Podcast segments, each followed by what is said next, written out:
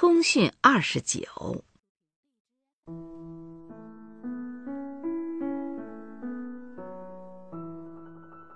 最亲爱的小读者，我回家了。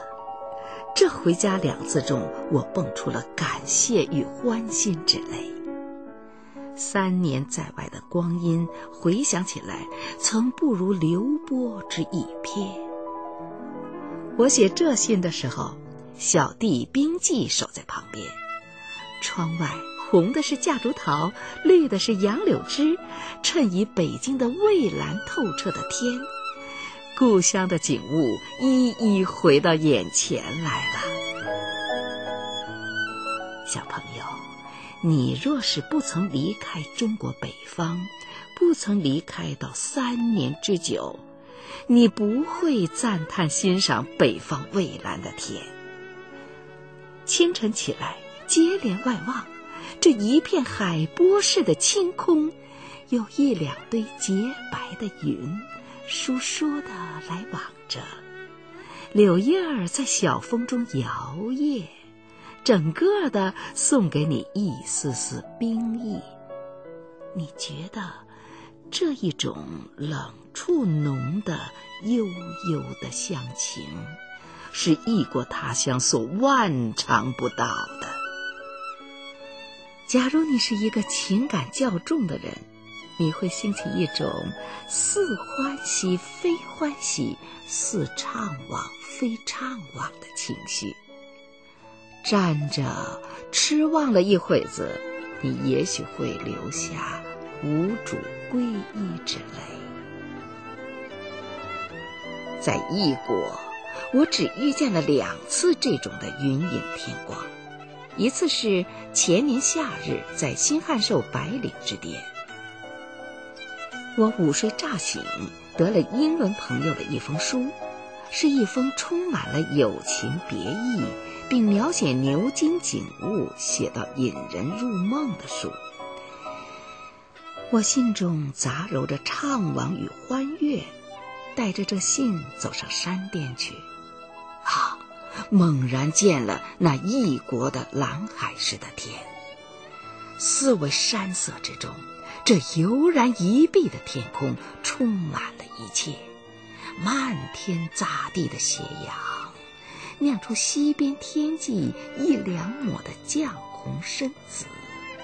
这颜色须臾万变，而银灰，而鱼肚白，倏然间又转成灿然的黄金。万山沉寂，因着这奇丽的天幕的变幻，似乎太空有声，如波涌，如鸟鸣，如风啸。我似乎听到了那夕阳下落的声音。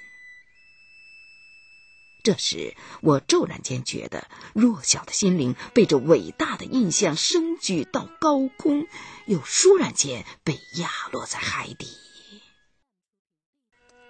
我觉出了造化的庄严，一身之幼稚病后的我，在这四周艳射的景象中，竟浮于仙草之上，呜咽不止。还有一次是今年春天，在华盛顿这一晚，我从枯冷的纽约城南行，在华京把春寻到。在和风中，我坐进窗户，那时已是傍晚。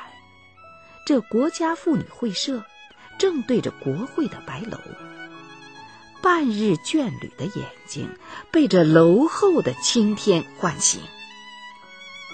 海外的小朋友。请你们饶恕我，在我疏忽的惊叹了国会的白楼之前，两年半美国之寄居，我不曾觉出它是一个庄严的国度。这白楼在半天矗立着，如同一座玲珑洞开的仙阁，被楼旁强力灯逼射着，更显出。那楼后的青空，两旁也是伟大的白石楼舍，楼前是极宽阔的白石街道，雪白的球灯整齐地映照着，路上行人都在那伟大的景物中寂然无声。这种天国式的静默，是我到美国以来第一次寻到的。哦，我寻到了华经与北京相同之点了。我突起的相思，如同一个波澜怒翻的海。把椅子推开，走下这一座万径的高楼，直向国会图书馆走去。路上，我觉得有说不出的愉快与自由。杨柳的新绿摇曳着初春的晚风。熟客似的，我走入大阅书室，在那里写着日记，写着忽然忆起陆放翁的“唤作主人原是客”。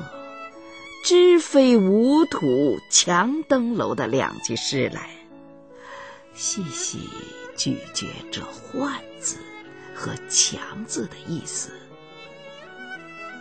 我的异性渐渐的萧索了起来。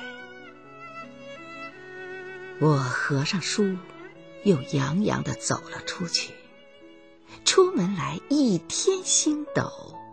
我长吁一口气，看见路旁一辆手推的篷车，一个黑人在叫卖炒花生栗子。我从病后是不吃零食的，那时忽然走上前去买了两包。